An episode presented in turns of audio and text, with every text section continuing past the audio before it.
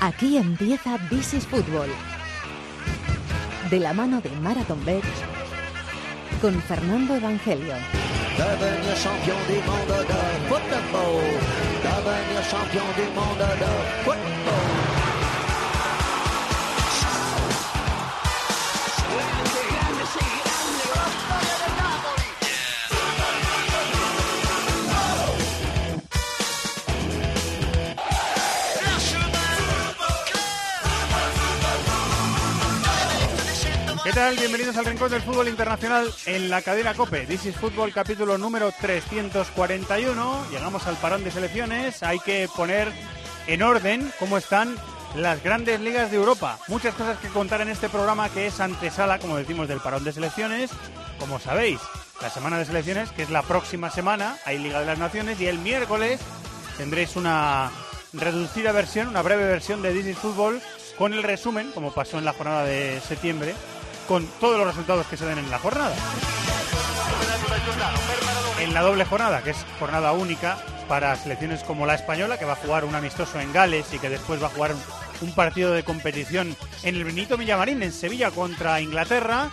Eh, vamos a actualizaros el próximo miércoles de la semana que viene. Eh, cómo han ido esas dos jornadas de la Nations League y también algún amistoso interesante. Pero tenemos que hablar en clave de ligas. El Bayern en horas bajas en Alemania, un gran Liverpool Manchester City que fue bueno menos grande que la temporada pasada en Inglaterra, enseguida lo analiza Maldini. Vamos a, hablar con un entrenador español en Italia. Vamos a ver las cosas de Tony Padilla, fútbol sudamericano. Está por aquí David de la Peñada, David, muy buenas. Muy buenas, Fer. Chato en la producción, Colcher en la dirección técnica y aquí arranca el rincón del fútbol internacional en COPE que se llama This is Football.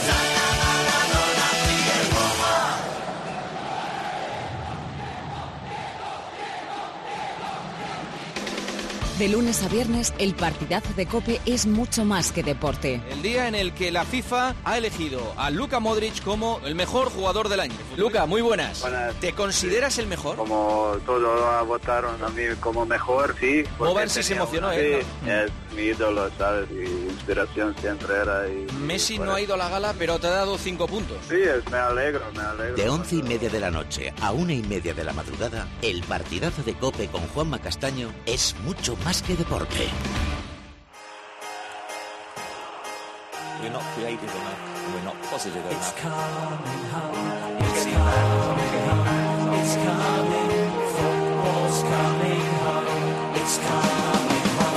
Tres equipos comparten el liderato de la liga inglesa después de ocho jornadas disputadas. En el partido de la jornada en Anfield, el City no consiguió derribar la barrera de los 15 años que lleva sin ganar en el estadio del Liverpool, después de que Mahrez fallase un penalti y el partido terminase 0-0. Empatado a puntos, con ellos está el Chelsea, al que volvió a rescatar Hazard, Coe, que firmó el primer gol de la victoria por 0-3 en el campo del Southampton. No muy lejos anda el Arsenal de Emery, que ha sido capaz de recuperarse del mal inicio de campaña tras encadenar seis victorias consecutivas, la última por goleada, 1-5 en el precioso campo que tiene el Fulham en el centro de Londres. También ganó el Tottenham, 1-0 en campo del Cardiff, y Mourinho ganó algo más de tiempo tras remontar un 0-2 en contra y terminar ganando al Newcastle 3-2, con una gran segunda parte. En la jornada también cantaron victoria Brighton, Everton, Bournemouth y Wolves. Y el Barley Huddersfield terminó en empate a uno.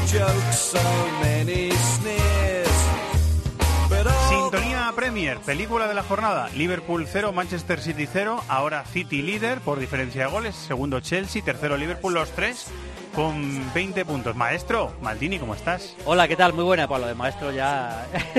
Es Como una- esto es radio, no se me, no se me ve. Es lo que se llama una constante real, quiero ¿Qué- decir. Es algo que te digo siempre porque es cierto. Sí, eh, la Premier está preciosa, igual que la Liga Española. Es que el Arsenal de repente se ha, se Afortunadamente. ha puesto a dos puntos. Porque yo prefiero eso que que le lleve el City mm, Hombre. 12 puntos al Claro, segundo.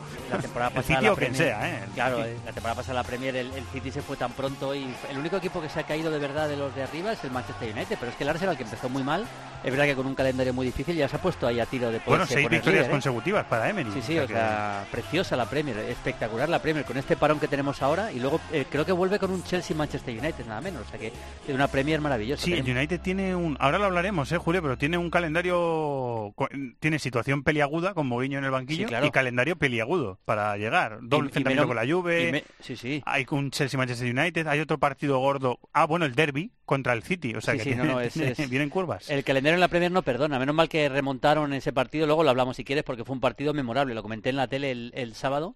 Y la verdad que disfruté mucho con la remontada del United. Fue- me pareció un partido Me- merecida, ¿no? Ya que estamos. Yo creo que merecida, sí, yo creo que merecida. Ahora, yo creo que vamos a ver si esta remontada del Manchester United en la segunda parte, donde el equipo empezó a jugar mejor, sirve para que Mourinho se dé cuenta de que hay jugadores que tienen que entrar más, como Mata, por ejemplo. Ya no es, si no es porque sea español, eso es lo de menos, pero es que es un jugador que, Que Si quiere tener el balón, Claro, tiene si, que si quieres tener la pelota necesitas jugadores que, que puedan tener la pelota. Es que yo, yo estoy convencido que con un medio campo que son buenos jugadores en su estilo, ¿eh? que con un medio campo Matic, que ya está bastante en la cuesta abajo, dicho sea de paso, eh, Matic, eh, más Pogba, ese, ese tipo de, más McTominay como jugó el otro día, aunque luego le puso de central rápido, eh, o Fellaini, ese tipo de centrocampistas no te dan, no te dan eh, gobernar un partido, te, pueden hacer ganar un partido en un ida y vuelta, es un equipo que mete mucha intensidad, pero lo que yo entiendo por jugar bien, por dominar un partido, no, no te lo va a hacer. Necesita más, necesita dominar de verdad los partidos, porque si no, tú fíjate, de los últimos cinco partidos, eh, de los últimos eh, cinco partidos, digo bien, solo ha ganado uno, que fue el 3-2 al Newcastle, y eso, eso no es casualidad. Eh, sí, bueno, hay un detalle, justo de ese partido, hay un detalle de, de los cambios de Mourinho, eh, que llevamos tiempo viendo al, al United y a Mourinho señalando a Woodward, al director deportivo, Exacto, porque no le ha sí. fichado centrales. Sí, sí. Y, y el otro día fue también así. Quita Bailey, que estaba horroroso el pobre, eh, metió a Metió a Mata, Mata, metió a Mata por Minuto Bailey. 15, ¿eh? Minuto 15 del primer tiempo. Y, puso a McTominay de central. McTominay, el pobre, fue un desastre. Al descanso... eh, eh, Le mm, quita. le- le- bueno, le, le quita a McTominay, pone a Matis de central eh, y mete a Fellaini. O sea, Sí, quiero sí, o decir, sea, fue- se- señala- y se deja a Lindelof en el banquillo, o sea, señalando a Woodward otra vez. Sí, señalando que no tiene centrales. Él pidió a pidió varios, eh, varios importantes y no ha llegado ninguno. Así que pidió a Maguire, por ejemplo, el, el, eh, el- el internacional El del. Everton. El del Everton no ha llegado, es decir, que al final eh, por ahí el equipo está bien, pero está mal. Pero ya no solo eso, yo creo que el United, insisto, eh, me parece que es un equipo que, que no es capaz de dominar un partido. Y si no dominas un partido, eh, en los partidos importantes ante los equipos grandes es muy difícil que pueda salir adelante. Pero fíjate el calendario que decías, tiene Chelsea, yo la liga la doy por perdida, ya te digo que a lo mejor me estoy aventurando mucho, pero la Premier para el United la doy por perdida ya, sinceramente. ¿eh? Eh, tiene Chelsea, Manchester United, luego tiene la Juve en, en Old Trafford, luego recibe al Everton, luego tiene un partido más cómodo, en teoría, contra el Bournemouth fuera de casa, y luego tiene Juventus, Manchester United y Manchester City, Manchester United. Vamos a ver qué pasa para el 24 de noviembre. Para el siguiente parón, digamos, que es cuando ya se A haya ver- jugado todo dónde eso, está Mourinho dónde- y ahora dónde dónde está. ¿Dónde el equipo? ¿Dónde está Mourinho? Vamos a ver, vamos a ver. Eh, perdón por la rata, eh, que he dicho Maguire Everton, es el Leicester. Es el Leicester, el Leicester, sí, sí, Leicester es Leicester. la selección, sí, que me he equivocado yo. Eh, he tenido un lapsus ahí. Bueno, Liverpool-Manchester City, Maldini, si los comparamos con los eh, Liverpool-Manchester City o City-Liverpool de la temporada pasada, fue un mal partido, si lo comparamos, sí, digo. fue un eh. partido más aburrido, más, pero fue un partido que le sirvió mucho más a Guardiola. Yo pude ver el primer tiempo completo en el hotel, porque estaba en Valencia, y luego, cosas de la tecnología, según me iba al- íbamos en el, en el coche yendo al estadio, Carlos, Robin y yo, los tres, eh, viendo el partido en el móvil. estaba, tenemos un- nuestra, nuestra vida de hoy. Sí, tenemos, eh, tenemos nuestro conductor que siempre nos lleva a los estadios y él iba a conducir, nosotros viendo los tres el, el partido en el móvil. Y, y Ah, la ¿siempre es tenéis el mismo conductor? No, no, no, tenemos Ah, vale. conductores, eh, tenemos conductores Vale, siempre, vale. depende de la ciudad a la que vamos. O sea, siempre, ya conocemos a Si os todos. ponen ¿no? un coche y os llevan a... y nos llevan al estadio, nos al traen y tal, sí. y entonces los como hemos ido, normalmente vamos a las mismas ciudades siempre. Eh, ¿Y habláis Sevilla, mucho de fútbol en esos trayectos? ¿Habláis mucho de fútbol o no? Sí, sí, hablamos de fútbol, sí, sí. Hablamos del partido que vamos a hacer y hablamos Sería de para grabarlo, sí. ¿eh? Eso sí, sí, pues estaría bien grabar eso. sí. Merecería la pena grabar eso. Sí, ¿eh? sí, sí. Tenemos, al final, como vamos siempre a las mismas ciudades, Sevilla, Barcelona, pues, lo de siempre, las cuatro o cinco ciudades típicas eh, de equipos grandes de, de primera división, pues a los conductores son los mismos y ya les conocemos a todos. Y... Pero bueno, que fuimos viendo la segunda parte en el móvil y la verdad que yo lo que creo es que por fin Guardiola encontró el antídoto. Me parece que es un poco la, el, lo que, con lo que me quedo del partido. El antídoto era muy evidente. El antídoto de, contra el Liverpool, contra un equipo que juega con mucha intensidad y con mucho ritmo, es tener más el balón. Dormir el partido con balón. Los Sí, primeros además 10 minutos posesión no pudo. control, o sea, para control, no para Claro. hacer ocasiones, sino Claro. sobre todo para controlar. protegerte con la pelota, protegerte con la pelota. Y el- en los primeros 10 minutos no fue capaz, porque es verdad que la intensidad del Liverpool la, la- la tuvo. Presionó No muy bien, sí. Presionó bien, no llegó a crearle peligro, también es verdad. pero la sensación es que podía volver a ser otra vez lo mismo, una, más de lo mismo, pero a partir del minuto 10-15 el, el, el City empezó a aguantar el balón, a tener posesiones largas, a dormir el partido. Insisto, eh, eh, la verdad es que casi no creo peligro tampoco el City, hay que decirlo. ¿eh? Pudo ganar con ese penalti, pero, pero casi no creo peligro. Pero consiguió que el Liverpool no, no jugara a lo, que, a, lo que, a lo que pretende, con lo cual yo creo que el empate a cero es justo, la verdad si me, si me apuras, quizá por puntos pudo ganar el Manchester City un poquito Sí, por la más. segunda parte que hizo, porque fue mejor la segunda parte que la más. primera, ¿no? Pero sí, un poquito más Porque la segunda remató, parte. en la segunda parte llegó. En la, primera parte no hubo remates a puerta de ninguno de los dos, pero en la segunda parte el City llegó algo Sí, más. Llegó algo más, pero vamos, tampoco me parece que fue como para decir ha merecido No. ganar. Yo creo que el empate a cero está bien, es verdad que si no falla el penalti Marez, que ahora hablamos del tema del penalti, porque porque viendo la racha de, de penalti que lleva fallados, parece increíble que Ha lo fallado tire- cuatro de los últimos seis. Sí, parece increíble que lo tire Marez. eh, O sea, pero bueno, eh, lo decidieron así y nadie le dijo nada, lo tiró, lo falló y esto es el fútbol también. Pero sobre todo eh, con Bernardo Silva, con, con, eh, con David Silva, con jugadores capaces de aguantar más la pelota, con Fernandinho, el equipo al final encontró el antídoto. Me parece que es, me parece que Guardiola ayer tuvo una, una gran tarde en ese sentido. eh.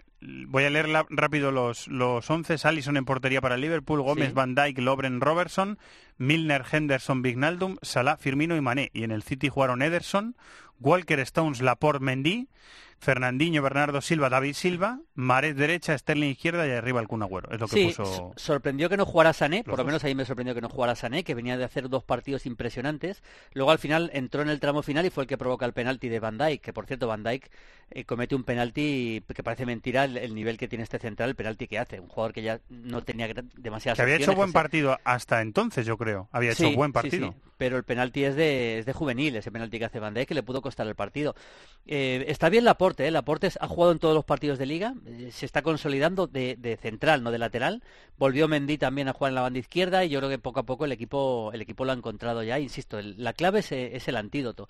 No creo demasiado peligro, también hay que decirlo, pero me parece que el, el partido yo creo que después de este partido doy más favorito todavía al Manchester City de lo, que le daba. Y ya le daba muy favorito, le doy más todavía. Eh, entró Gabriel Jesús por el Kun en la segunda parte, metió Mm. también algún cambio. Bueno, se lesionó Milner y tuvo que entrar Exacto. sí. Navi Keita, que está entrando saliendo de las alineaciones de, de Klopp. Algunos detallitos del, del partido, ¿no? Tampoco Sí, hubo Milner se lesionó muy cosa. pronto, entró Keita, Henderson vuelve a jugar de pivote, a mí me sigue sin convencer, sinceramente. ¿eh?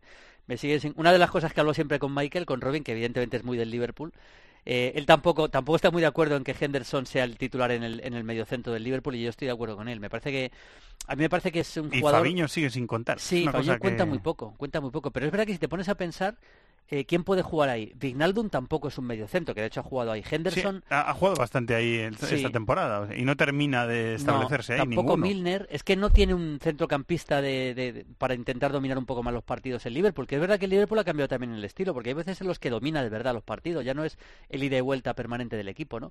Salah no ha empezado la temporada bien, eso es una obviedad. Está bastante lejos del nivel de la temporada pasada, o por lo menos de cómo, cómo estuvo a partir de los 10-15 primeros partidos. No estuvo bien Firmino, no estuvo bien Mané, y el Liverpool en ataque se quedó en, en prácticamente nada. Bueno, y mientras eh, Hazard a nivel estelar, sacándole Bueno, las Hazard- castañas al Chelsea. Lo de Hazard, yo a me alegro mucho por el. Chelsea, ¿eh? porque yo sé, sabes que a mí me encanta Sarri, te lo decía la temporada pasada con el Napoli, Sí, me, me encanta sí, el sé. estilo de Sarri, a lo que juega, a lo que propone, y me parece que, el, que, que para el Chelsea es magnífico tener a este técnico, y yo no creo que le quite la liga al City, me parece difícil, pero desde luego va a estar muy muy arriba hasta el Por el final, y momento es hay una tres, pena. eh, tres aspirantes, que son los tres que están empatados a 20 puntos. Esos tres Sí. aspirantes hay. O sea que... Yo creo que sí. Y fíjate, si me apuras, yo pondría tercero al Liverpool. Yo pondría City primero y Chelsea segundo. Porque yo creo que un equipo que domina tanto los partidos como es el City o como es el Chelsea a 38 partidos es mucho más fiable que, que el Liverpool. Hablo, hablo de la liga, ¿eh? O sea, me da la sensación de que yo coloco al Liverpool tercero en cuanto a opciones en, en la liga. Bueno, pues está muy bonita la Premier. O sea Muy que bonita, Después muy del bonita. parón de selecciones, pues eh, la seguiremos disfrutando. Por cierto, que Inglaterra ha llevado un equipo con, con ha llevado a, a Sancho y va a jugar contra España en Sevilla. Ha llevado también a Mason Mount, por ejemplo, un equipo con jugadores em, emergentes importantes del fútbol inglés. Vamos a ver qué tal. Es normal, quedan, eh, quedan casi dos años para la Eurocopa y hay que ir Sí, sí, mirando claro, jugadores. Y Luis Enrique también lo está, lo está probando. Así que nada, bueno, maestro, siempre A disfrutar del fútbol. Así que nada, va- vamos a pasarlo bien. Sí, señor, lo intentaremos. Gracias, Julio. Un abrazo, hasta abrazo. luego. Un la follia. Notti magiche 8 de 8, 24 puntos. Pleno para la Juve, que ganó 0-2 en Udine con un gol de Cristiano Ronaldo. A 6 puntos sigue el Nápoles de Ancelotti, que venció 2-0 al Sassuolo. Con doblete de Higuaín y tres asistencias de Suso, el Milán se deshizo del Chievo Verona, el único equipo de las grandes ligas de Europa que tiene puntuación negativa, por 3 a 1. También ganó la Roma 0-2 en Empoli y el Inter, que encadena seis victorias consecutivas tras vencer por 1-2 en campo de la Spal. Ante la Fiore, un gol de Immobile le dio el triunfo a la Lazio por 1-0. También ganaron Parma, Torino, Cagliari y Sampdoria.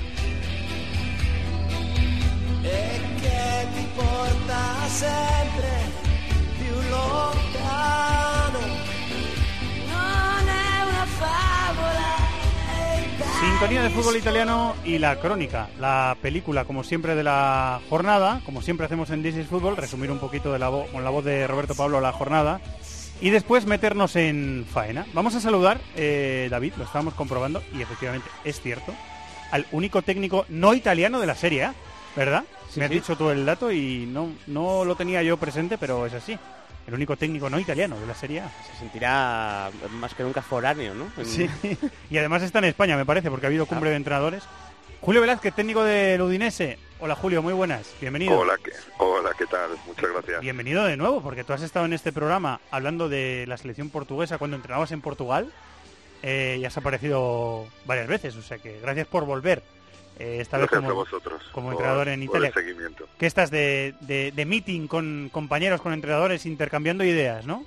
Sí, cada, cada ciertos años hay, bueno, hay un evento en, en la federación eh, sobre UEFA Pro y, y bueno, eh, hoy y mañana estamos estamos compartiendo, estamos compartiendo ideas y interactuando un poquito. ¿Cómo te surge la, la aventura italiana? ¿Cómo te surge la oportunidad de irte ahí a entrenar, Julio? Bueno, de manera de manera natural. Eh, la propiedad eh, se pone en contacto con, conmigo, conversamos eh, y llegamos rápidamente a, un entendimiento. ¿no? Eh, para mí considero que es una oportunidad muy interesante, no es fácil meter la cabeza en la Serie A, como bien dices, ¿no?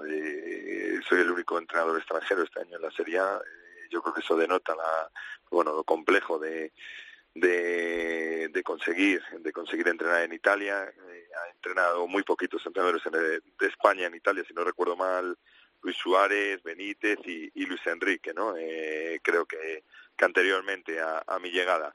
Y bueno, pues como te digo, en el momento que, se ponen en contacto conmigo, considero que es una, una situación idílica para dar un saltito más en la carrera, eh, tener una experiencia en otro contexto totalmente diferente y bueno, pues la verdad que muy agradecido y, muy satisfecho y muy contento de cómo se van desarrollando los acontecimientos. Llegas Julio en verano a un club en readaptación porque la familia Pozzo ha tenido una estructura definida en los últimos años. Udinese era también un club matriz de varios clubes satélite que tenía eh, el propietario del, equipo en, en, varias ligas de Europa, incluso en la Liga Española. Esa situación se ha ido readaptando un poco, se ha ido moviendo un, un poquito. ¿Cómo es la situación ahora mismo del, del, del, club, de la propiedad y de todo lo que rodea a Udinese?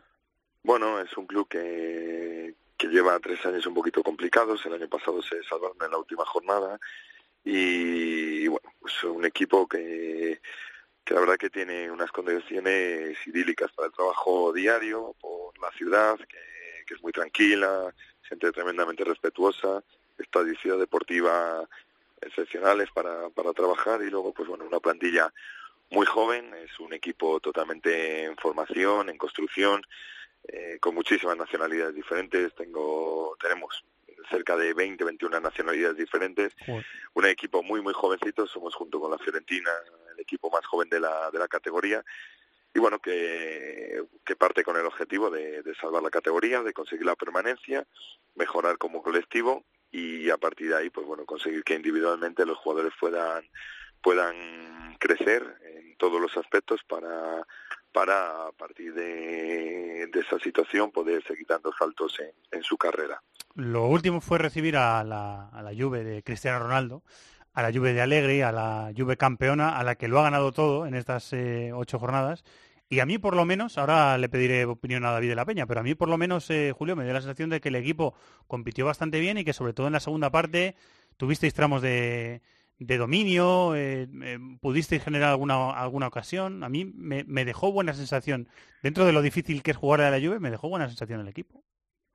Te lo, te lo agradezco. Eh, considero que sí, que dimos una buena imagen dentro de que, de que el partido era complicadísimo. ¿no? Estamos hablando de un equipo que lo ha ganado absolutamente todo en Italia, que lo está ganando todo fuera de Italia, que ahora mismo para mí está entre los dos, tres mejores equipos del mundo, sin ninguna duda, y bueno, por lo menos dimos buena imagen. El equipo compitió, eh, obviamente eh, fueron totalmente superiores, pero dimos buena imagen, dimos buena imagen, estuvimos metidos en el partido en todo momento, tuvimos un, poste de, de Barak al borde del descanso, tuvimos una ocasión clarísima de lasaña en la línea de gol después de, de una falta lateral, eh, que de haberla metido, bueno, pues podíamos por lo menos haber intentado el empate, por lo menos dimos la cara, dimos un nivel interesante y partidos como estos sirven para crecer en lo colectivo y como te decía anteriormente, con una plantilla tan jovencita a nivel individual también es tremendamente enriquecedor.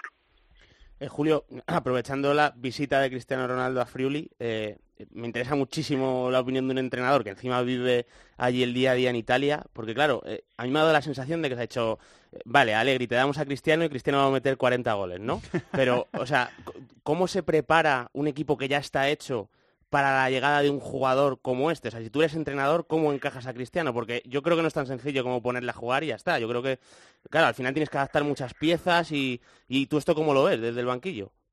Bueno, Cristiano para mí es un jugador que se adapta a todos los contextos. Estamos hablando junto con Messi de los dos mejores jugadores del mundo, ¿no? Un jugador con unas condiciones tremendas, un jugador que, que, que es un ejemplo como profesional, me consta, me consta por, por lo que me han comentado, tanto en Madrid como en Torino, eh, un jugador excepcional y un deportista ejemplar. Entonces, considero que se adapta bien a todos los contextos. No es fácil, no es fácil adaptarse a la liga italiana porque los espacios son menores debido a que las defensas están más cerradas. y los equipos defienden en líneas generales, hay de todo, ¿no? Pero en líneas generales los equipos tienen tendencia a defender más cerca de su, de su portería que en otros contextos como puede ser la Liga Española, que a lo mejor los equipos están un poquito más abiertos y hay más espacios.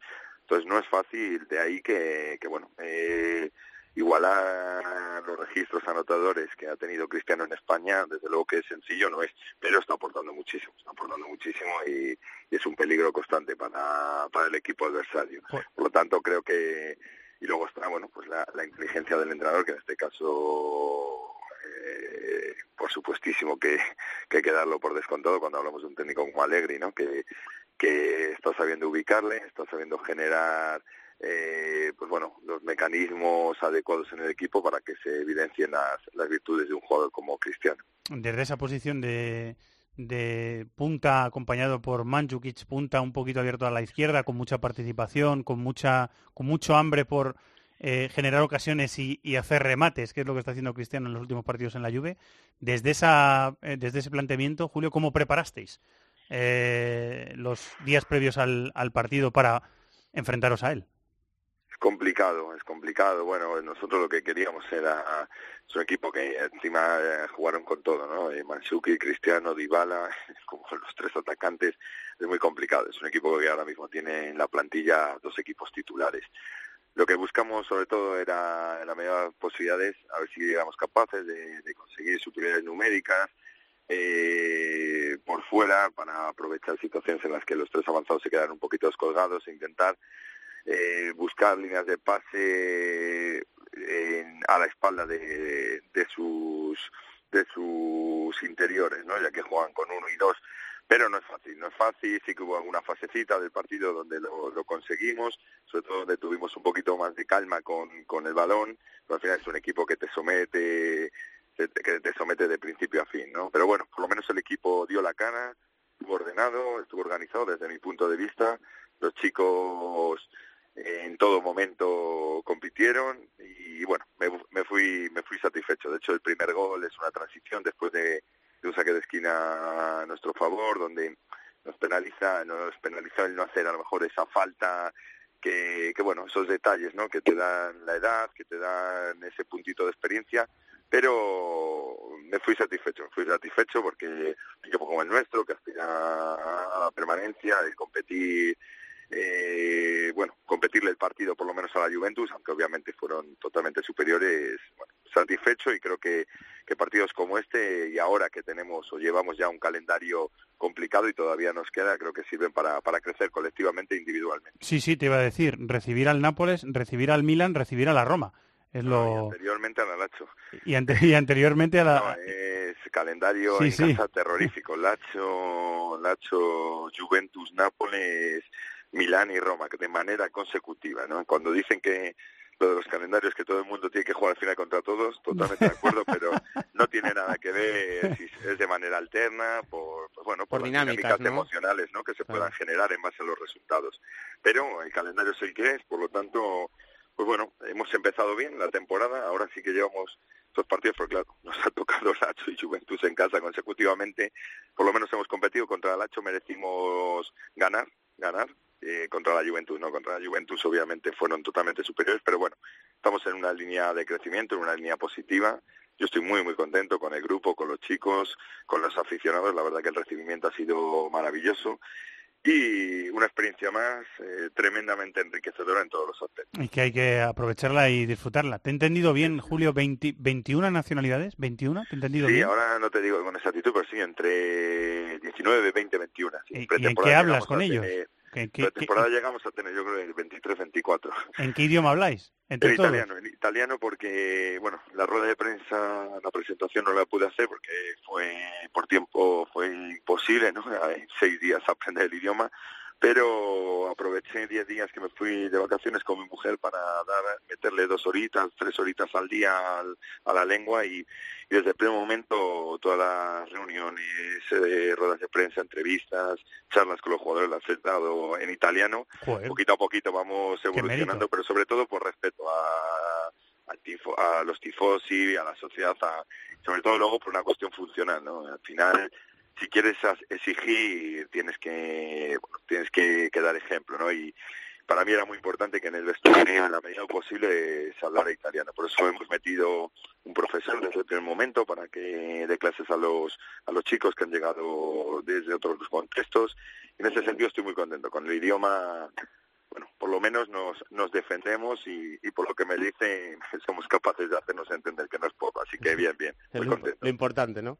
Eh, Julio, lo que dices de las nacionalidades también es un poco política de club, ¿no? Porque yo por lo que tengo entendido a nivel de scout, Udinese lleva cerca de dos décadas manejando muchísima información. En Granada fue así también, ¿no? Hubo muchas, muchos jugadores de muchas nacionalidades. jugadores, Alexis Sánchez, Luis Muriel en Sudamérica, jugadores eh, también de... Gran cantera, sí. sí. o sea, eso es también política de club, ¿no? O sea, tiene que llamar la atención. por eso, por eso en ese sentido no es algo novedoso. Para mí sí, en el sentido de que trabajar en un club con, vamos, una, con una plantilla de 20 nacionalidades o 21 nunca Nunca, bueno, nunca había tenido esta experiencia, por lo tanto, eh, súper positiva, enriquecedora en todos los aspectos y, y, muy contento de cómo nos hemos adaptado desde el principio y cómo hemos, bueno, lo que hemos generado, ¿no? Eh, en lo futbolístico, pero también en lo humano, porque el grupo final son muchos países, muchos continentes y, y, y en consecuencia muchas maneras de entender y proceder. Y la verdad que hemos sido capaces de de unificarlo, de siempre buscando el bien del colectivo. En ese sentido estoy muy, muy contento. Rodrigo de Paul saliéndose, ¿no? Metiendo goles y participando para el equipo. Sí, la verdad que contentísimo con Rodrigo porque hablamos muchísimo en pretemporada, eh, tuvo alguna oferta de la que se habló muchísimo, si salía, si no salía y yo soy un chico que, que, bueno que le tengo un cariño especial hablamos mucho en pretemporada luego al inicio de la temporada y lo hablé con él lo hablé con él en diferentes ocasiones que, que tenía que aprovechar el momento que tenía que ser inteligente que la selección argentina venía de, de una en una tesitura compleja no después del mundial que si hacía un buen inicio de campeonato podría tener la chance de, de, de entrar con la selección y mira al final al final le convocaron para la selección argentina por lo tanto muy muy contento con, con Rodrigo y muy contento con, con su evolución. Telly Machís también, el del Granada, del Leganés, del Huesca. Sí, sí, sí, eso es, eso es. Contento también. Caras conocidas también alrededor, que eso también es importante, ¿no? Eso es, eso es, eso es. Jugadores conocidos. Eh, muy bien, Julio, pues es, eh, es un reto apasionante ser el, el único entrenador extranjero de la, de la Serie A. Es una aventura, como tú has dicho, apasionante y hay que pelearla también.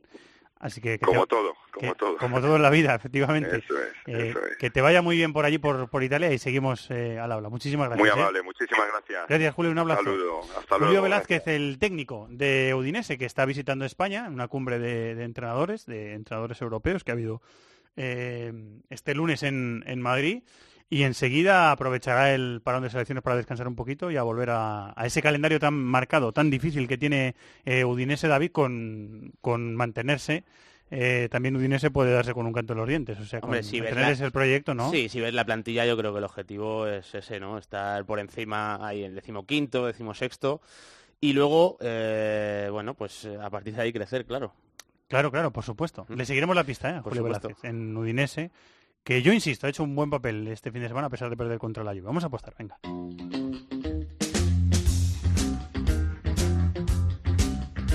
De la mano de Marathon Bet. This is Football.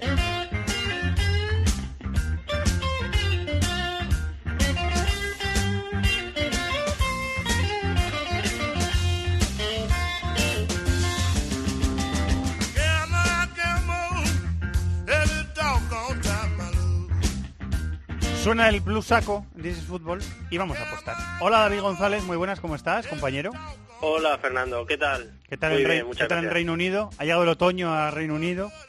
Ha llegado el otoño y ya se ha puesto todo marrón. Ha pasado de verde a marrón en cosa de dos semanas. En horas, ¿no? Ha pasado en horas de verde a marrón. Eh, muy bien, no, no es un marrón apostar para nada en Marathon Bet, todo lo contrario, es un placer. Y más cuando llega la competición de selecciones que se ha inventado la UEFA, la Nations League, que es lo que tenemos esta semana para apostar, ¿no, David? Sí, la competición que, que, como te he dicho antes, que no mucha gente acaba de entender, pero bueno, se puede apostar de Marathon Bet. Es verdad, hay gente que sigue sin comprender cómo funciona. Nosotros intentamos seguir esforzándonos en explicarlo, pero no, no es fácil, no es fácil de explicar. Bueno, va- vamos primero con, con las cuotas a ganador de la liga. Ah, que- está que bien, en está definitiva es el, es el- en definitiva es el ganador de la Nations League, el ganador de la, de la liga donde juegan los favoritos. Y eh, cuotas a ganador final y tenemos, eh, para mi gusto tenemos sorpresa, porque es España la que aparece primera, con una cuota de 4 euros por euro apostado. Bueno, no me sorpre- a mí no me sorprende, ¿eh? porque es la que tiene más encarrilado el, eh, su grupo. Y, so- y además dio, dio muy buenas sensaciones. Dio- y con en- buenas sensaciones, sí, sí. jornadas. Sí, sí, a mí me, me, me, me cuadra, ¿eh? Me cuadra que sea España la, la favorita. Eso se paga 4 euros por oro apostado, ¿verdad?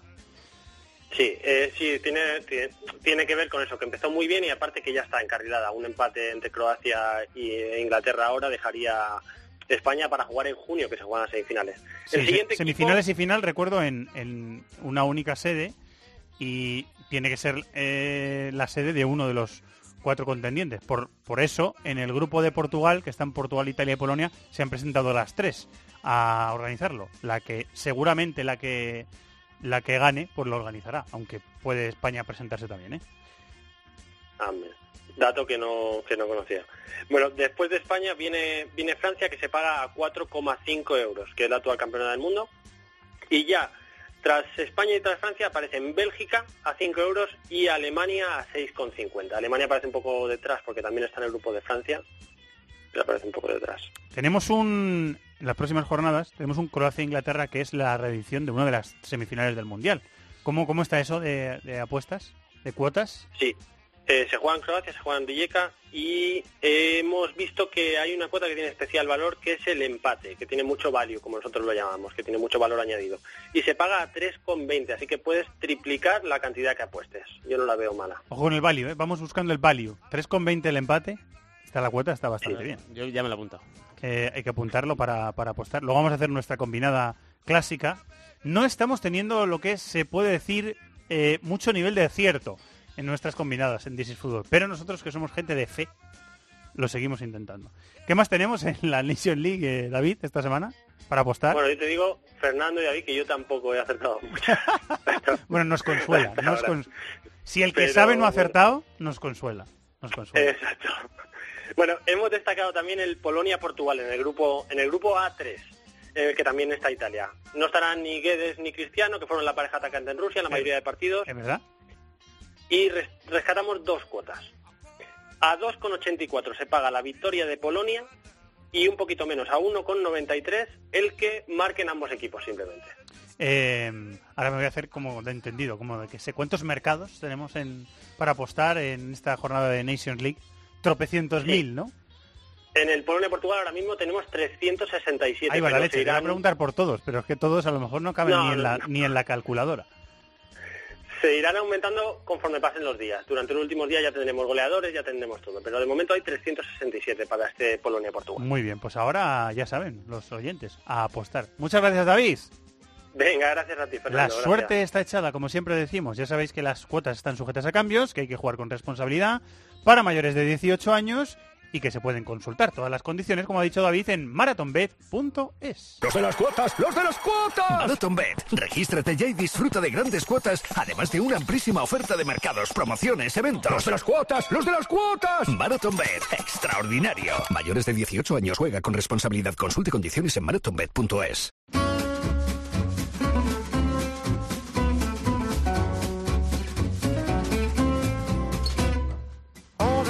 moi ce que je suis pas. Hum, hum. Mais je poursuis ma route, je me perdrai pas, c'est comme ça.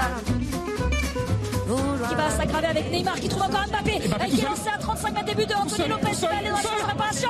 Quel but d'Mbappé extraordinaire Oh, le triplé Mais le triplé alors qu'il était en difficulté Et là tranquillement Neymar qui lui fait ses Pour acrobaties Neymar qui peut se retourner Sauvetage C'est sur la ligne. ça Non, mais c'est pas finir. Ça possible. revient sur Mbappé Mbappé qui a triplé. Et quatrième, et le de Kylian Mbappé il son huitième but, Neymar Mbappé, 8 buts cette saison en Ligue 1 Et le festival Candice, continue. là c'était un bordel. Alors je peux vous dire, première frappe contrée, deuxième frappe contrée, troisième frappe contrée, Neymar qui fait ce qu'il veut, c'est contré. Là c'est un cafouillage, c'est un gribouillis, c'est un enfant de troisième là ce but. C'est un marqué, c'est marqué par un enfant de troisième, extraordinaire. Mais là c'est Narración de los compañeros del equipo para la web de narrador y narradora, que ha sido una grandísima y agradable sorpresa.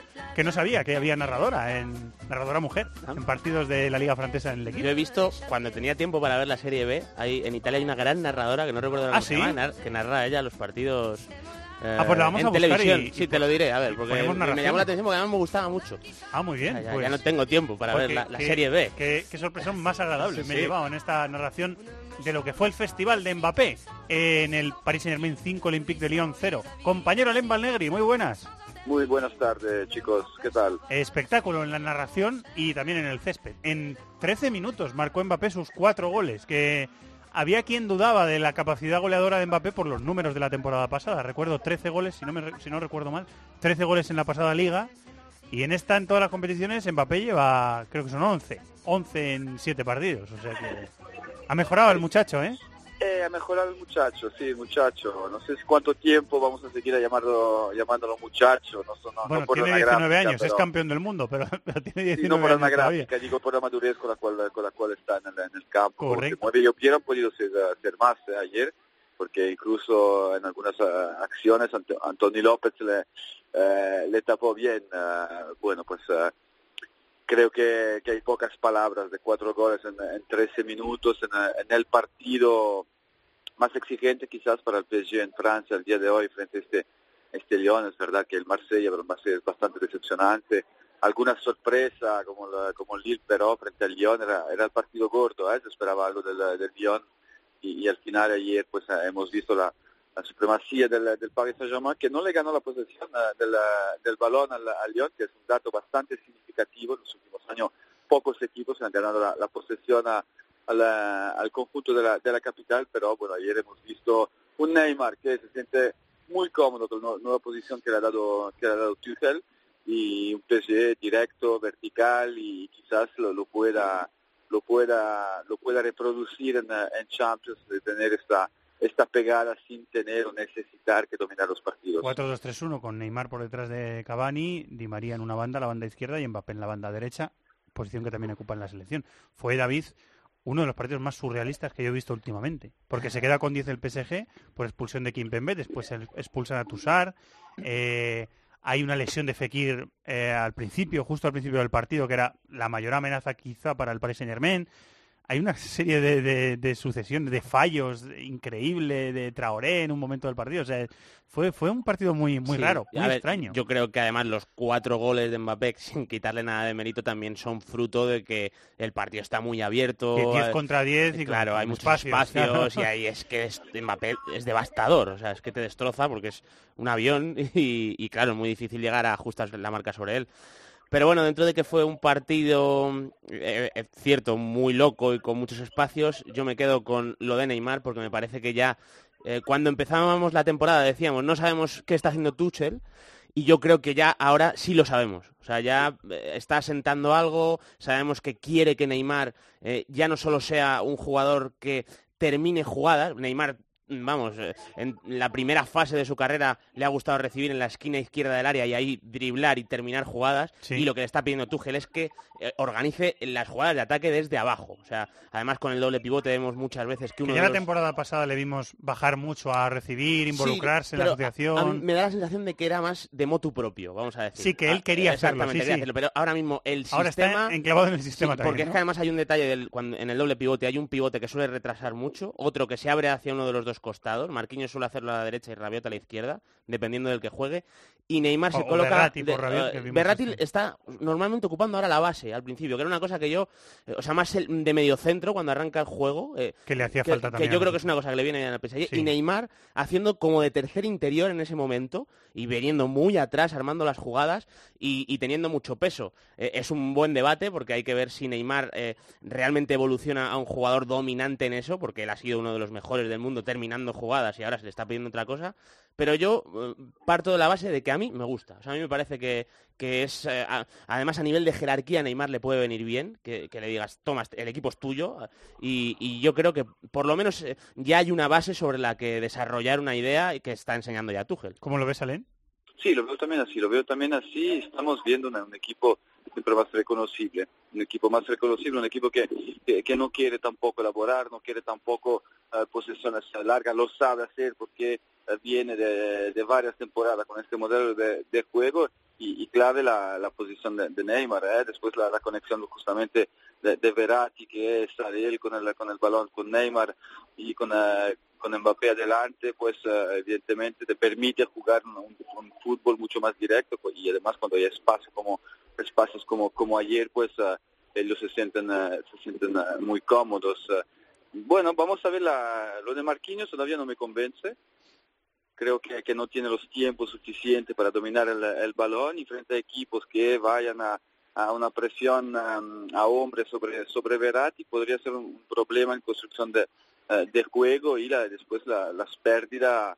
hemos visto que el, el equipo se, se expone también en situaciones de juego de este de este tipo, pero el mérito mayor de, de Tuchel que, que no habíamos visto la, temporada pasada es juntar los cuatro, con, con Di María, con Mbappé, con, eh, con Neymar, con esa nueva nueva posición y con eh, y con Cavani, totalmente de acuerdo con, eh, con David, el, es el, el proceso de madurez quizás que tenía, que necesitaba Neymar y esto lo, lo, ha leído muy bien eh, Tuchel, lo ha convencido de, de quedarse con su con su proyecto, dándole justamente eh, las llaves del, del equipo. Está asumiendo, está asumiendo porque lo estamos viendo también con una con una actitud eh, diferente respecto a la temporada pasada, después del, del Mundial también. Se hablaba mucho de su, eh, de su comportamiento, de su individualismo exasperante y, y este año pues entró muy bien en, en el equipo, quizás le ha venido bien también que si como Mbappé es campeón del mundo, hay mucha presión o más miradas sobre Mbappé y ha liberado un poco de esas presiones eh, a veces asfixiantes hacia, hacia Neymar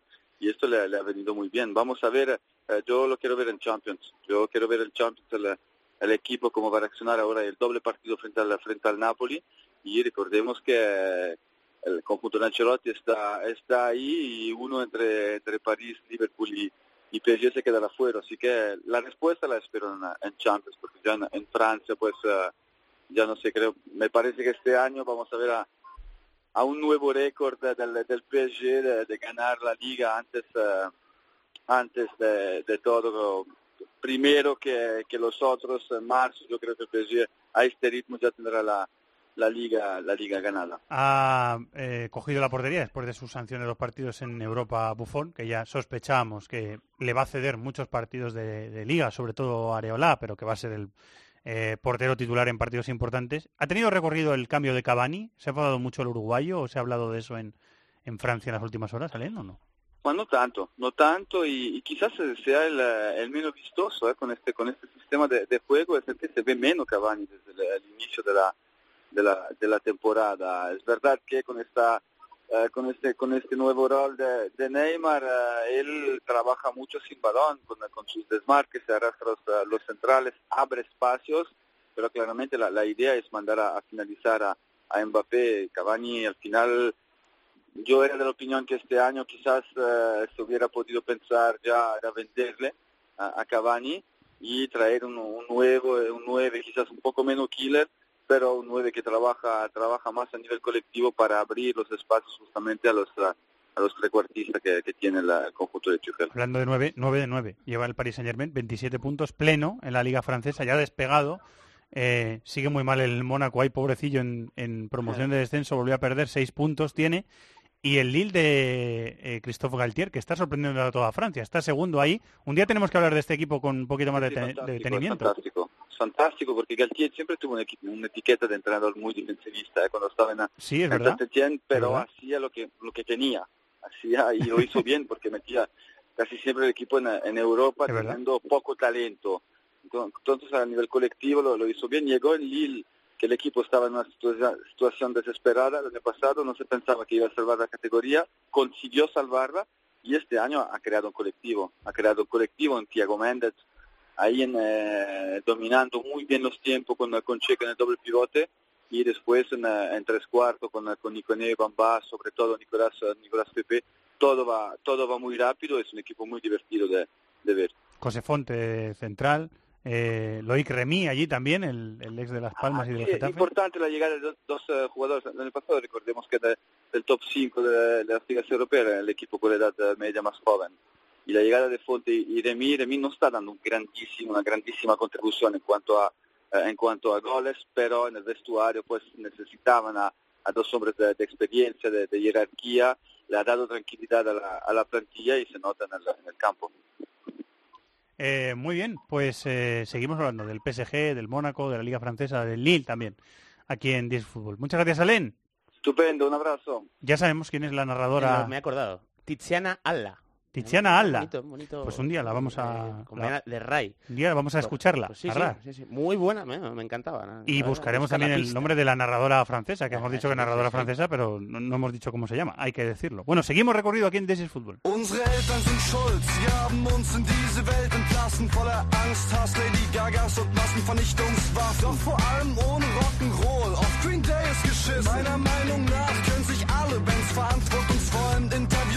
Un grande de Europa, el Bayern, que está metido en líos. No es el único grande de Europa que está metido en líos. Dos eh, empates, dos derrotas en los últimos cuatro partidos. Hola Alberto Rubio, compañero de marca, muy buenas, ¿cómo estás? Hola, muy buenas, ¿qué tal? ¿Cómo estáis? Y ya empieza a planear la sombra del despido sobre Nico Kovac. ¿Se está hablando mucho de eso en Alemania estos, estas últimas horas o, o no? Sí, la verdad es que se está, se está hablando bastante, pero bueno, eh, por el momento no parece que peligre Nico Kovac, o al menos eso es lo que dice el presidente del Bayern, Uri Hones, que hoy en una entrevista con Kicker ha dicho que va a defender al técnico alemano-croata hasta la muerte, que hay calma total y que por ahora no ha dudado ni un segundo de la continuidad de, de Kovac. En cualquier caso, en Alemania, por ejemplo, ya se empieza a especular con nombres que podrían llegar al banquillo del, del Bayern y más allá, obviamente, de los chistes que ya se hacen con Jupp Heynckes, el nombre propio ahora mismo es el de Ralf Hasenhüttl, el ex entrenador del RB Leipzig. Eh, uno de los nombres que se apuntan para sustituir a Nico Kovac, que ya está en entredicho. En la última de, la- de los tropiezos, el último de los tropiezos, la última derrota en casa, que no es habitual eh, verle a este Bayern pinchar en casa. Ha perdido, yo creo que como dos partidos en los últimos tres temporadas hasta llegar a este fin de semana. 0-3 contra el Borussia Mönchengladbach. Hoffmann. Alassane Player with a shot. Oh, what a start for Gladbach. Alassane Player. First shot tonight is a beauty and a stunning opening goal here away to the He's in the champions. stands as well. Here's uh, Lars Stendel. And Stindl's chance. Oh my word, it's two. Gladbach have had two shots. Have scored twice. 0-3 contra el Borussia Mönchengladbach. Ya digo que no es habitual ver al Bayern eh, perder en casa. Bueno, eh, David, Alberto, ¿cómo, ¿cómo lo veis? ¿Cuál es la, la radiografía del mal momento del Bayern de Múnich? Explicándolo un poco desde lo futbolístico, o desde el prima un poquito más eh, puramente desde el juego. Bueno, concretamente el partido contra el Gladbach, eh, al final es que son dos jugadas al principio, que, que se le pone el partido muy cuesta arriba y ahí ya sí se empieza a evidenciar que el Bayern sí que tiene algunos problemas que yo creo que ya se empezaron a ver y con Alberto los hablamos la temporada pasada, eh, sobre todo cuando no estaba Kingsley Coman en el campo, que, que al final en esos ataques posicionales al Bayern le faltaba bastante soltura para regatear y para desbordar.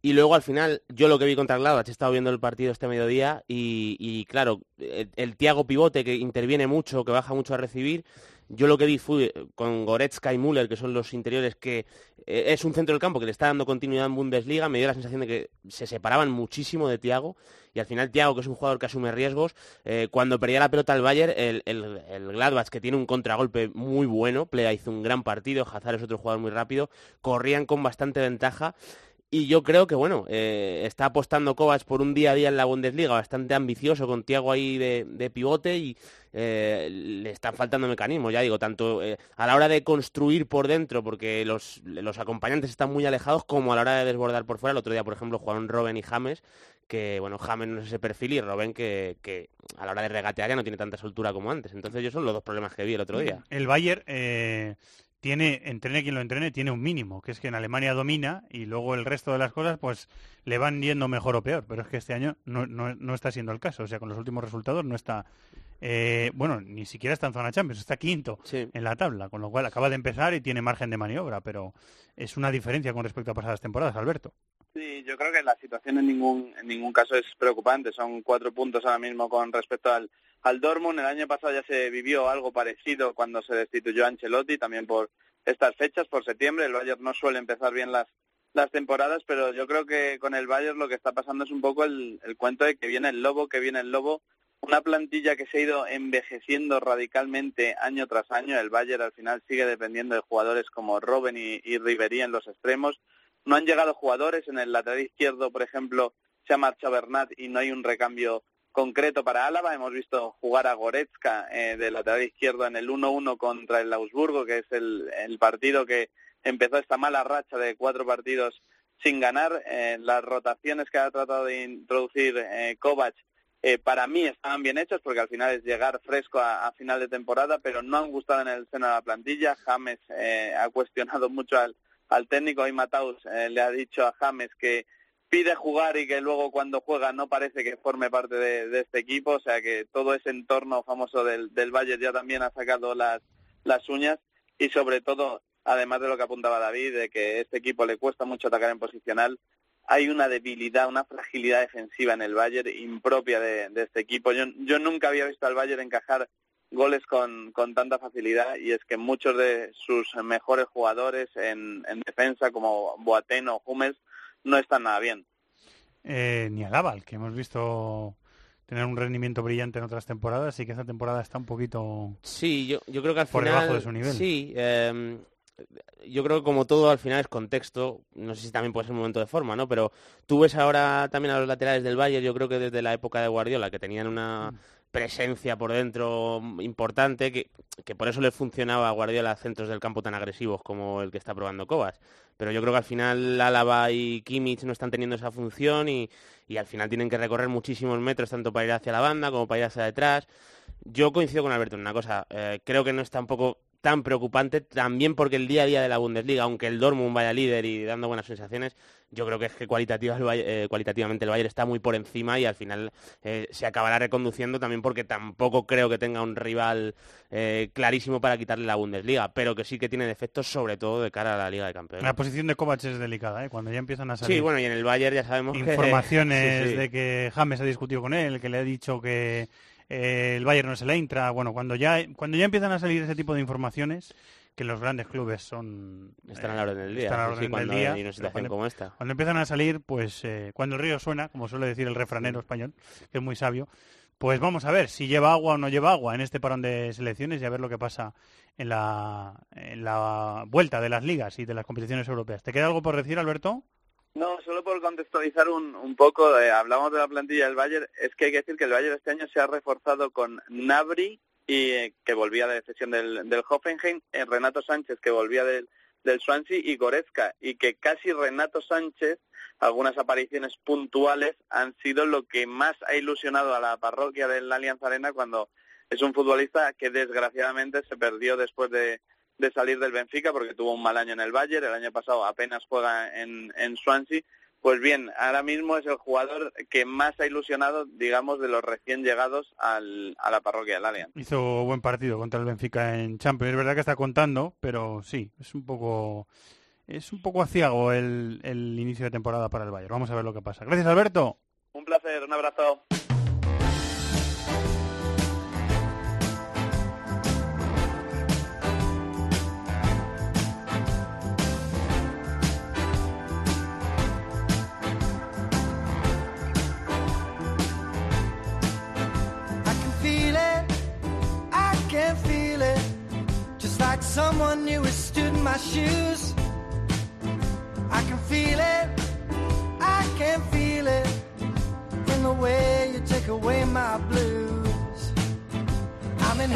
Tiempo de charla reposada futbolera aquí en This is Fútbol con fútbol portugués y fútbol holandés. Sigue por aquí David de la Peña. Está en algún punto de la comunidad valenciana Miquel Moro. Hola Miquel, muy buenas.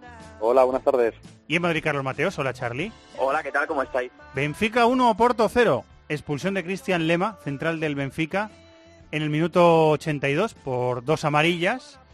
Marcó Seferovic en el minuto 62, en el 17 de la segunda parte, el gol de la victoria para el Benfica. Que este tipo de partidos en Portugal eh, puedes coger una plantilla e ir enumerando lo que pasa, porque son muy parecidos casi todos. Se zurran como si no hubieran mañana en todos, o sea, es, es una ¿Tú cosa. Eso es un- sí, sí, Sí. Es una, la liga turca y la liga portuguesa, o sea, se dan una cantidad de palos, pero de palos brutales. La fiesta de la castaña. Y sí, sí, es verdad, la fiesta, la fiesta, eh, el día portugués de la castaña, concretamente. El castañazo, ¿no? El castañazo, el castañazo sería en este, en este. Un castañazo. Eh, un castañazo sería en este Sí. sentido. Y partidos muy cerrados, Sí. muy, eh, muy disputados, de marcadores cortos, son muy parecidos. Siempre los, los grandes duelos de grandes equipos en Portugal, casi siempre, casi siempre. Sí, y bueno, yo creo que el Benfica eh, por lo menos está metiendo jugadores de buen pie y, y por lo menos hay al- algún tramo del partido en el que baja la pelota y a mí el, el perfil este izquierdo que se está quedando con Grimaldo, Gabriel Pires y Chervi me gusta, ¿eh? creo que tiene recorrido, yo creo, para dominar en la liga portuguesa. Ah, dentro de que eh, yo creo que también el Oporto está un pelín debilitado de, lo que es el Oporto dominante. eh, tú ves, eh, ves los once y a lo mejor deriva a que los clásicos más suceda lo que estamos diciendo, que haya mucha fricción y haya mucho golpe.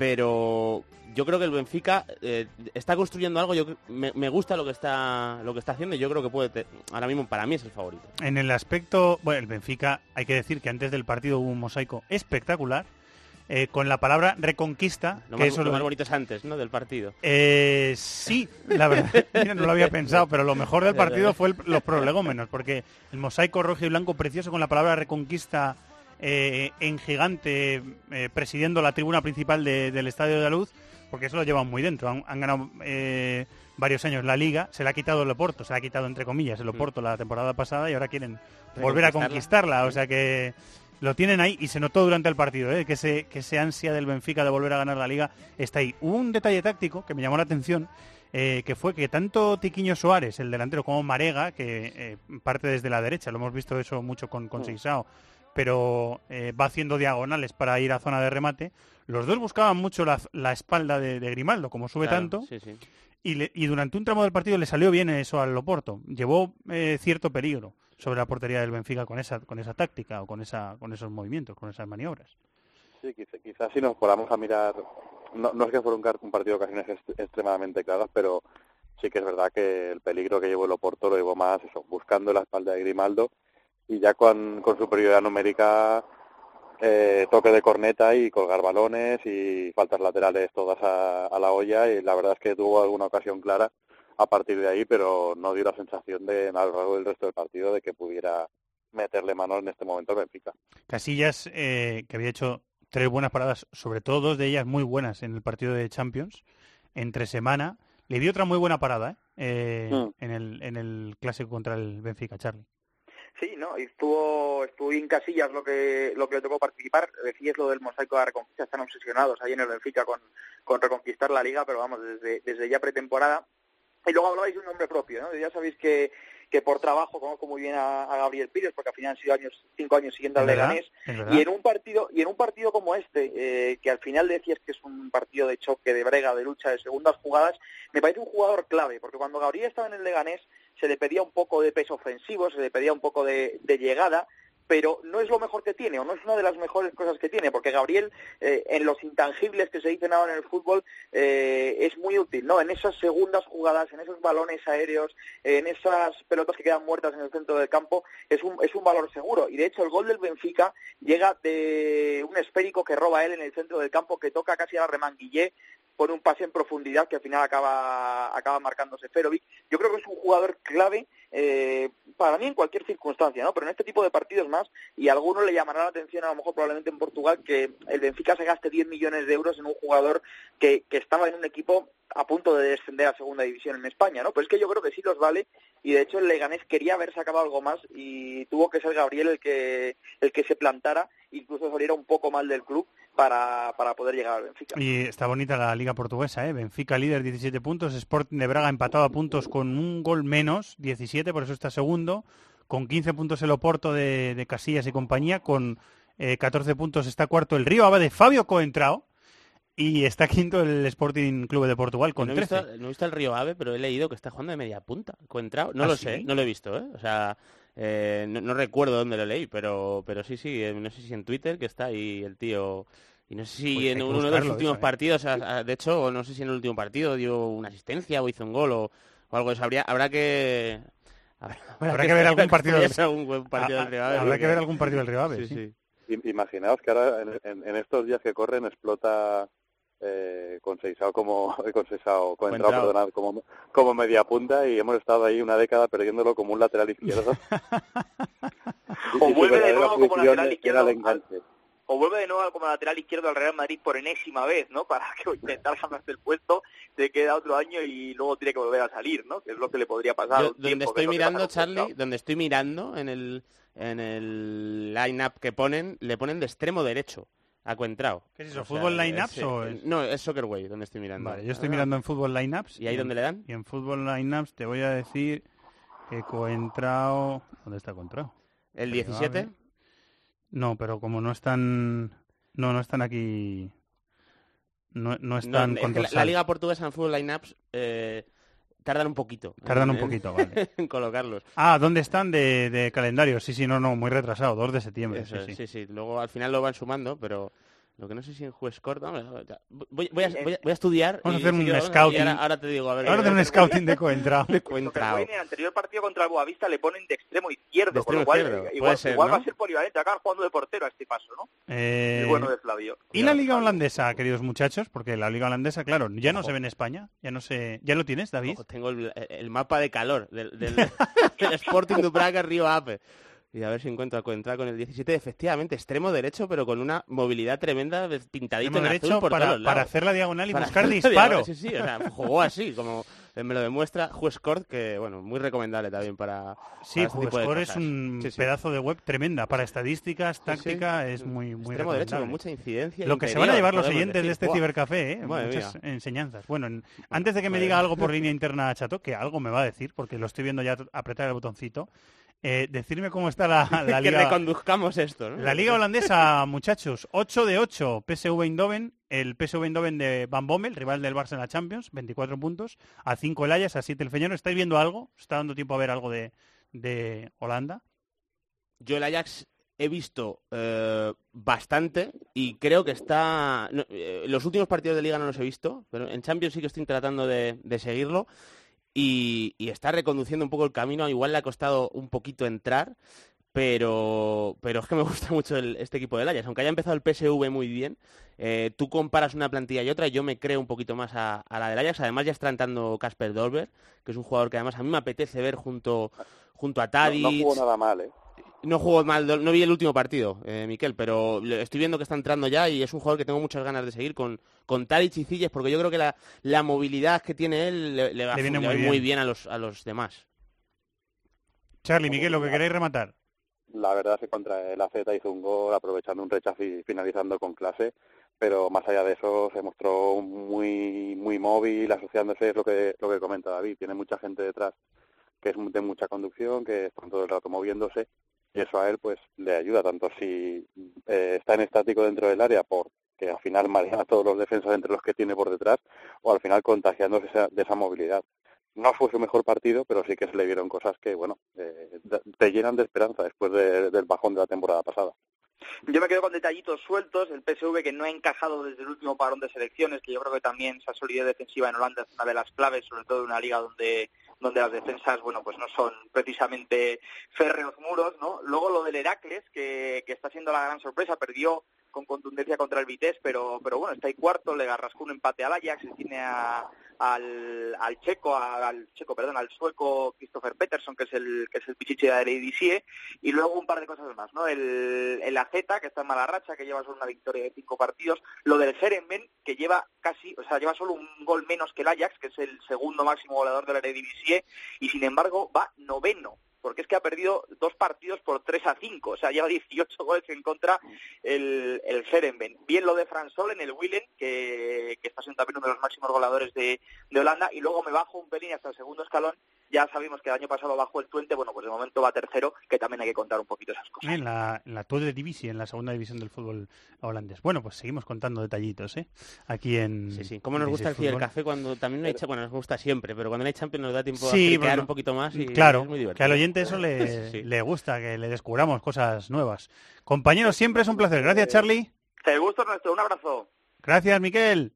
Un abrazo. 20 segundos de respiro y cruzamos el charco. ¡Los de las cuotas! ¡Los de las cuotas! MarathonBet. Regístrate ya y disfruta de grandes cuotas, además de una amplísima oferta de mercados, promociones, eventos. ¡Los de las cuotas! ¡Los de las cuotas! MarathonBet. Extraordinario. Mayores de 18 años juega con responsabilidad. Consulte condiciones en marathonbet.es.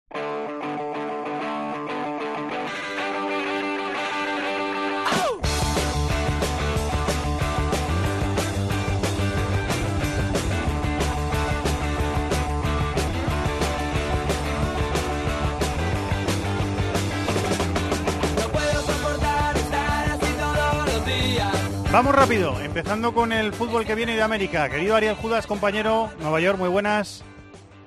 Hola Fernando, ¿qué tal? Hemos decidido ya las... Bueno, hemos decidido ya, ya se sabe. Las semifinales de la Copa Libertadores, ¿verdad? Que tienen un cartel bastante chulo. Sí, sí, realmente puede ser una final completamente brasileña, completamente argentina o mixta. Es que hay mm, cuatro semifinalistas, dos de Argentina, River y Boca, y dos de Brasil, Palmeiras y Gremio. Entonces estamos ante esa eh, expectativa de ver qué tipo de final vamos a tener, pero antes, claro, tenemos que disfrutar de las semifinales, luego de unos cuartos de final, creo yo, bastante, bastante entretenidos. A ver si nos eh, respeta ese, esa cobertura de móvil, que hemos tenido ahí un par de amaguitos de que se cortase la comunicación. Eh, decíamos, Ariel, que eh, Boca ha eliminado a Cruzeiro, al final no hubo remontada posible. Eh, Palmeiras eliminó a Colo Colo, River eliminó a Independiente con un partido de vuelta eh, con victoria por 3-1 el equipo del muñeco Gallardo y, y Gremio volvió a ganar, goleó al Atlético Tucumán por 4-0, así que esas son las, las semifinales, que son a la vuelta del, del parón de selecciones, ¿verdad? Correcto, 23 y 24 los partidos de ida de, de estas dos semifinales, River ante Gremio y Palmeiras ante Boca Juniors. Sí, señor. Eh, habrá tiempo, por lo tanto, para hablar de las semifinales de la Libertadores cuando volvamos del periodo de selecciones. En Brasil este fin de semana hemos tenido la eh, primera vuelta de las elecciones presidenciales, eh, con malas noticias para muchos eh, brasileños. Hay bastante temor con ese tema. Eh, ha habido liga y, y ¿cómo va la liga brasileña? ¿Quién está ahí destacado? Bueno, tenemos Palmeiras en primera posición, está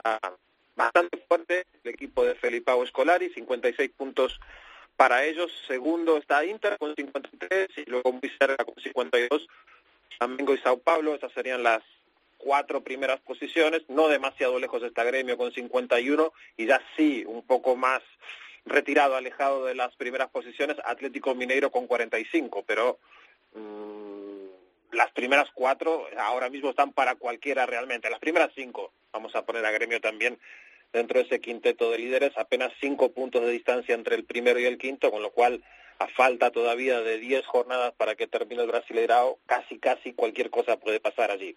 Hubo un Racing Boca, ¿no? En Argentina, fin de semana. Sí, sí, Racing llegó como líder y sigue siendo el líder de la de la Superliga Argentina.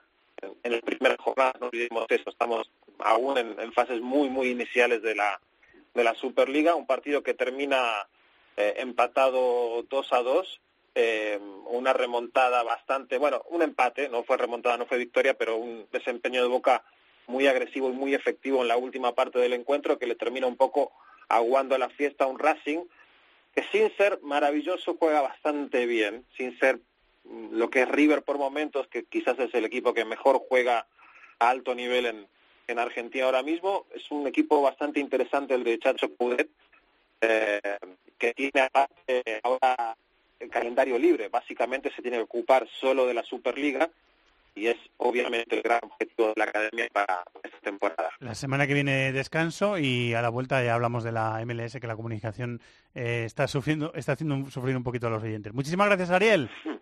Un abrazo, Fernando, gracias. Vamos a apostar, venga.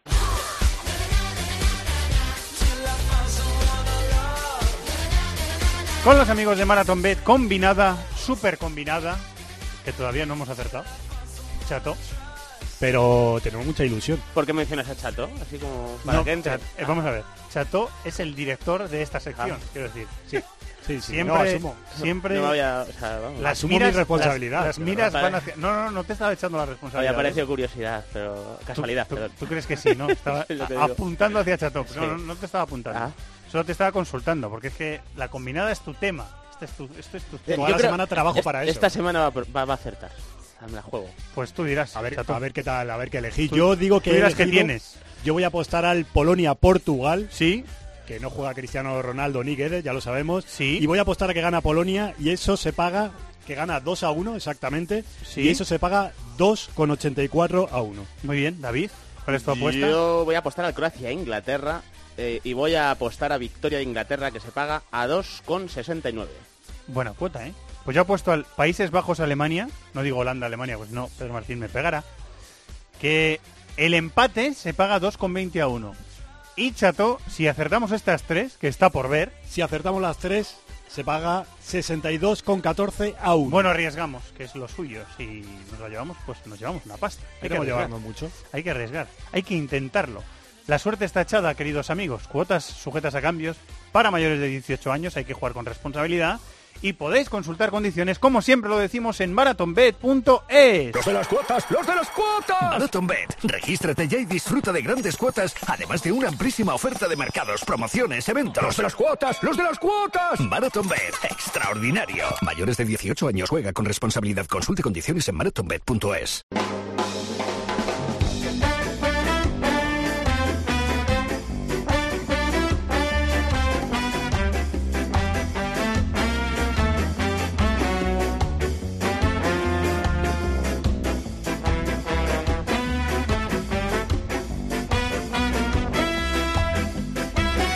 Cuando suena la Tokyo Ska Paradise Orquesta en This is Football, grupo que me descubrió Tony Padilla, quiere decir que vamos a hablar de fútbol asiático. Luego hablaremos de fútbol africano también. Hola Tony. Hola Fernando, ¿qué tal? Son, ya lo hemos dicho alguna vez, son como 12, 15 tipos ahí eh, tocando encima del escenario, no parando de saltar. Es un espectáculo, ¿eh? Sí, sí, es un grupo muy muy muy divertido, los conciertos vienen mucho por España y ¿Ah, sí? les gusta mucho venir por Ay, pues me gustaría ir a europeas. verlos. Me gustaría Sí, verlos. yo, yo los he visto dos veces en Barcelona y la verdad es que no, no, no paran, no, no puedes estar quieto en sus conciertos. Son, son esas cosas que tienen los japoneses, que son gente muy particular, pero cuando se obsesionan en una cosa, no paran hasta que lo hacen bien, ¿no? Por eso a veces eh, aparece por aquí un japonés eh, que quiere ser, yo qué sé, pues, pues, torero o, o, o cantador y ellos, bueno, lo, lo intentan con pasión y a estos les dio por los ritmos jamaicanos y son una muy buena una orquesta de, de ska, incluso han llegado a tocar en Jamaica, que es la como la lacuna, la patria Buah, ska. eso, eso lo voy a buscar. Eso lo voy a buscar a ver si existe. Lo, voy a que bus- buscarlo. lo voy a buscar a ver si existe. Bueno, estamos inmersos, Tony, en las... Estamos en plenas semifinales de la Champions Asiática, ¿no? Correcto, sí, sí, además hay, hay un doble protagonismo español porque recordemos que en el, en el Al-Sadd, este equipo de, de Doha, de Qatar, está Xavi Hernández jugando con, con Gaby. Los excapitanes del Fútbol Club Barcelona y el Club Atlético de Madrid están juntitos en este proyecto entrenado por Gesualdo Ferreira. El Al-Sadd es el, el- equipo más grande de Qatar, ha ganado ya dos, dos ligas de campeones en el 89 y la última en el 2011. Entonces lo entrenaba Jorge, Jorge Fossati, ese entrenador uruguayo un pelín rácano en su propuesta. Ahora como, como está Xavi por el medio, a, a buscar un estilo más, más ofensivo, de más de posesión. Jugaban las semifinales muy ilusionados, pero perdieron con el Persepolis, que es un equipo de, de Irán que nunca ha llegado a la final. Y eso pese a que es un equipo muy grande, ¿eh? Es un equipo de Persepolis Sí, sí. que enteramente llena estadios con 80.000 espectadores, pero nunca se han metido en una final y ahora están por primera vez muy cerca gracias a un entrenador croata, Branko Ivankovic, y es un equipo defensivo, ordenado, duro, y ganó 0-1 en el partido de ida, y por tanto enteran eh, la en 10 días intentarán meterse por primera vez en una final de la, de la Champions League. Veremos si el Alza puede eh, remontar o no. Y la otra eh, semifinal japonesa coreana con ventaja para los Kashima Antlers 3-2 contra Suwon Blue. Los, Siempre los- mucha rivalidad entre nipones y coreanos. Eh, lo tenía hecho casi Suwon, eh, eh, que es un equipo que ganó la Champions en 2001-2012 y 2002, perdón, que tiene un delantero montenegrino que es Dejan Dan- Dan- Danjeranovic, que lleva más de 10 años en, en Corea metiendo goles. Tiene 40 años el tipo y sigue metiendo goles. Y parecía que se iba a meter Suwon, que son los favoritos, pero reaccionó muy bien Kashima en las otras dos. Kashima es un poquito como Persepolis, es un equipo muy popular, muy llamado en Japón y nunca se ha metido en una final y está muy cerca y Kashima tiene la esperanza de poder eh, eh, darle al fútbol japonés la segunda Champions consecutivos porque recordemos que quien defendía título ya eliminado era Urawa Diamonds. eh, el Kashima fue el rival del Madrid en la final del Mundial de Clubes de 2016, recuerdo.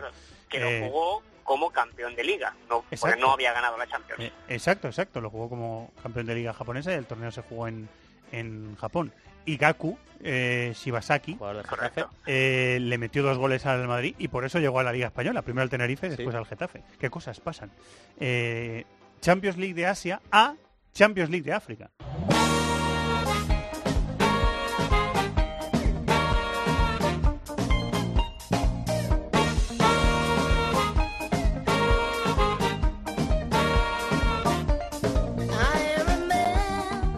Ahí que estamos, Tony, también en semifinales. Correcto, eh, estamos en el mismo punto. Se ha jugado la ida de las semifinales y estamos esperando pues la, la vuelta que se juega también el creo que es el 23 de, octubre. Y aquí tenemos el, también al- a un invitado que es el de siempre, que es el gran gigante. Sabemos que el equipo con más entorchados en el fútbol africano es el Al-Ahly, el equipo Cairota, el equipo de Egipto, pues está en semifinales, eh, entrenado por Patrice Carteron, un entrenador francés que ha hecho carrera en, en- África, y le ganó 2-0 la ida al Setif, un equipo de Argelia que tiene dos títulos, por tanto parece que con este do- triunfo 2-0 repetirá final el Al-Ahly. El año pasado, no sé si la gente se acuerda, pero llegó a la final y la perdió con el Sí. De, de Casablanca. Sí, por sí. tanto, Al-Ahly muy favorito para llegar a la final y muy favorito para ganar lo que sería su noveno título de Champions. Recordemos que es un equipo muy, muy, muy grande que ha ganado muchos títulos y que solamente la, la situación sociopolítica de Egipto ha evitado que pudiera ganar más títulos porque en los últimos años ha llegado a jugar sin espectadores, incluso fuera de, de- fuera de Egipto por motivos de seguridad. Eh, sí, club gigantesco, ¿eh? O sea que vamos a ver si le vemos también eh, representando al continente africano en ese Mundial de Clubes. Iremos poniendo en orden cómo va lo de la Champions de Asia y de África. Porque... Y sobre todo, eh, yo lo que también te quería comentar es eh, esa segunda semifinal. Es que aquí hay, hay esas historias raras. Sabes que las historias raras me gustan mucho, ¿no? Eh, el posible rival, todo el mundo da por hecho que la final sería el Esperance Tunis, que es un equipo muy grande en Túnez, campeón dos veces de, del campe de, de la Champions africana, contra la Al-Ahly. Pero el Esperance perdió la ida de la semifinal contra un equipo de Angola. esto sí que es, Ah, es esto sí que es noticiable. Es verdad, faltaba por Eh, decir eso. Correcto, que- que- porque nunca había llegado un equipo de Angola ni a cuartos de final, menos a semifinales y menos a la final. Y tenemos al primero de agosto que es un equipo grande de la capital de Luanda, que le ganó 1-0 la ida con un gol de un jugador que se llama Bois, internacional, que metió un trayazo a 30 metros y, y sorprendió al portero tunecino, y está el primero de agosto muy cerca de meterse en su primera final, y por el camino ya eliminó el Tutpujan Mazembe, ese equipo congoleño tan grande, que tiene dinero gracias al- a los negocios de minas y que ha sido campeón de Champions en algunos años, pues ya los, ya los eliminó fuera de casa, así que veremos si hay un equipo, imagínate lo que es un equipo angoleño, ¿no? Jugando la jugando Mundial de Clubes o jugando contra el Madrid, sería, sería increíble eso, ¿no? Pero bueno, tienen primero que defender en Túnez el partido, ese triunfo 1-0 y luego en la final suponemos contra el Al-Ahly intentar tocar el cielo, pero a mí me da que este año el campeón de la Champions será de Egipto. Eh, bueno, pues vamos a verlo. Grandes clubes contra clubes un poquito menos conocidos. Estaba buscando eh, al primero de agosto. Aquí lo tengo el primero de agosto y efectivamente mm, no conozco a nadie. Son, son todos, claro. Pero, son- en, su historia o, eh, o- o lo- o la no, plantilla bueno, actual. no, es que estoy, lo que estoy viendo es la plantilla actual y hay algún jugador congoleño, hay algún jugador nigeriano, Aderbite, y el resto son an- angoleños. Hay otro nigeriano, Ibukun, pero no, efectivamente no. un poquito el, eh, algunos club equipos de, de Angola que juegan en Girabola, la Liga de Angola, han mejorado los últimos años porque Angola tiene mucho gas y mucho petróleo y alguno y parte de este dinero que, que lo compran sobre todo los chinos eh, ha acabado repercutiendo en el fútbol. Y recordemos que hace unos años hubo un equipo eh, que fichó a Rivaldo. Rivaldo estuvo jugando un año en el Ay, fútbol angoleño es verdad, es verdad. pero no era el primero de agosto. Pero bueno, el primero de agosto son los equipos con más tradición de, de este país y con el dinero que llega en este caso del petróleo ha podido armar un buen equipito y fíjate, el- estamos hablando de fútbol angoleño. Eliminando al Mazembe y a ver qué tal les va eh, la eliminatoria de semifinales contra el Esperance de Tunis. Muchas gracias, eh, amigo. Siempre un placer. A vosotros. Hola, Chato, de nuevo. Hola, Hay que director. corregir una cuota de la combinada. Tengo que corregir una cosita, porque he dicho que el Polonia-Portugal, que yo he dicho que van a acabar 2-1, se pagaba 2,84 a 1. No, 2,84 a 1 se paga la victoria de Polonia, por el resultado que sea, pero que gana 2-1 ese partido Polonia, se paga 11 a 1. Y por eso la Y combinada por es eso la combinada es 62, 62 con 14 a uno. a 1. Muy bien. Eso es. ¿Tienes eh, Tengo canción. canción? Hoy ¿Tienes está la- canción? ¿Tienes la- canción? Hoy el otro día una canción eh, viendo una serie, una de las mil series que veo, ¿Sí? y me gustó, la cogí y es esta.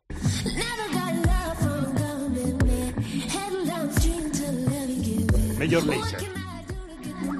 La canción es Get Free. Quiero decir queseto, como dice Barra en... Pues eso es.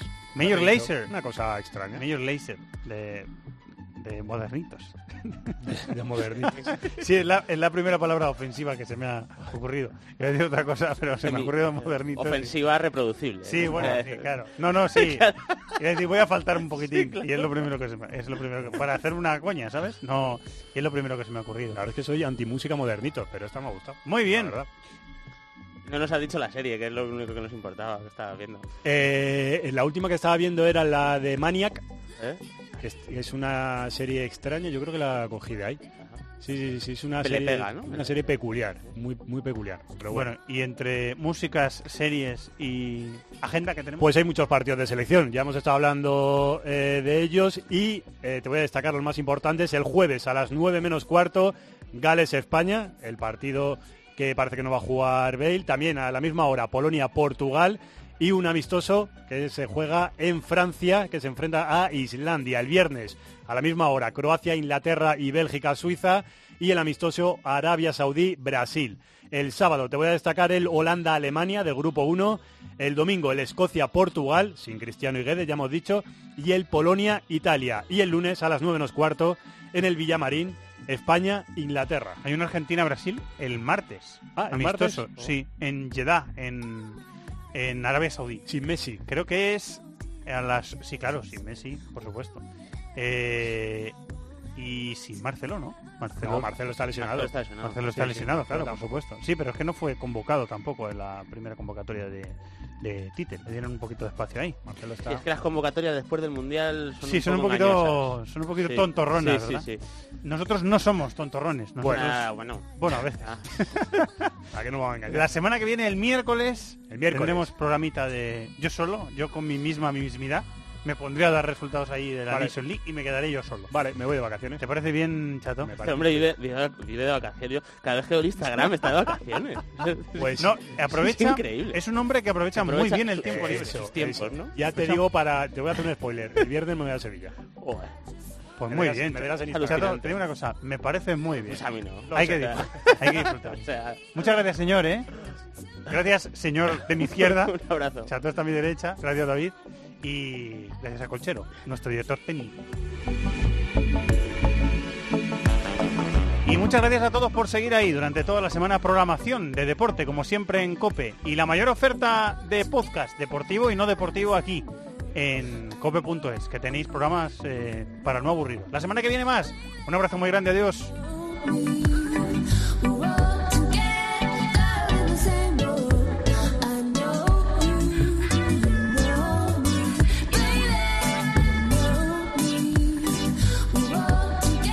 En el correo electrónico thisisfutbol@cope.es, en Facebook nuestra página This is Football Cope. Y en Twitter arroba Fútbol